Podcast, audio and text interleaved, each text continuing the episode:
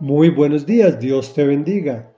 Voy a contarles todo lo que Él ha hecho por mí. Es el título que le pusimos al comentario de esta segunda de dos partes en que dividimos el Salmo 66, el cual dice así, Tú, oh Dios, nos has puesto a prueba, nos has purificado como a la plata, nos has hecho caer en una trampa, has echado sobre nuestra espalda una pesada carga dejaste que cabalgaran sobre nuestra cabeza, hemos pasado por el fuego y por el agua, pero al fin nos has llevado a un lugar de abundancia. Me presentaré en tu templo con holocaustos y cumpliré las promesas que te hice, las promesas de mis labios y mi boca, que pronuncié en medio de mi angustia. Te ofreceré holocaustos de animales engordados junto con el humo de ofrendas de carneros te ofreceré toros y machos cabríos. Vengan ustedes temerosos de Dios, escuchen que voy a contarles todo lo que Él ha hecho por mí. Clamé a Él con mi boca, lo alabé con mi lengua. Si en mi corazón hubiera yo abrigado maldad, el Señor no me habría escuchado. Pero Dios sí me ha escuchado, ha atendido la voz de mi oración. Bendito sea Dios que no rechazó mi oración ni me negó su gran amor. Comentario. Hay un periodo en nuestras vidas en que todo nos sale mal. Nos enfermamos, nuestro trabajo se acaba o se conflictúa, conflictos conyugales, nuestros hijos entran en problemas, en muchos casos nos demandan, etcétera, etcétera, etcétera. Es decir, nos sentimos como parias, desechados por Dios, como si Él no nos escuchara, es más, como si nos hubiese abandonado.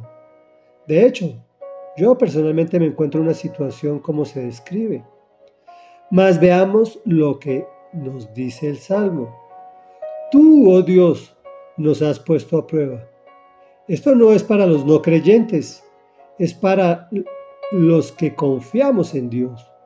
Pero añade, dejaste que cabalgaran sobre nuestra cabeza.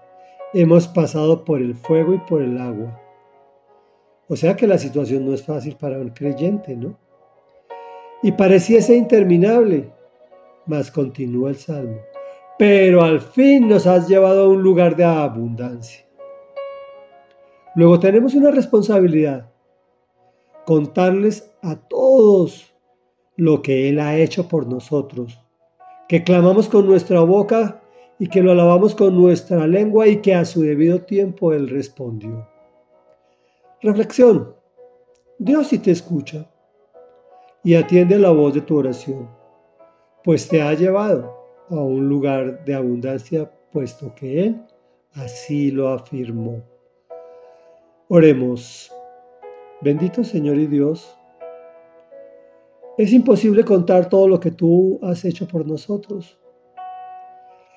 Desde las pruebas en que nos has puesto para purificarnos como a la plata. Hemos caído en trampas. Nuestras, nuestras espaldas han cargado pesadas, pesadas cargas. Han cabalgado sobre nuestra cabeza y hemos sentido el ardor del fuego y el ahogamiento del agua. Sin embargo, tú pusiste fin a esa situación y nos has llevado a un lugar de abundancia. Por eso nosotros los temerosos de ti, amado Señor y Dios, contaremos todas estas maravillas. Daremos testimonio a tiempo y a destiempo. Contaremos que clamamos con nuestra boca y que te alabamos con nuestra lengua y que tú nos escuchaste y atendiste a la voz de nuestra oración porque tú eres un Dios bendito y alabado, que no rechazas nuestra oración ni nos niegas tu gran amor. Y eso lo haces por el sacrificio de tu amado Hijo Jesús de Nazaret. Amén y amén.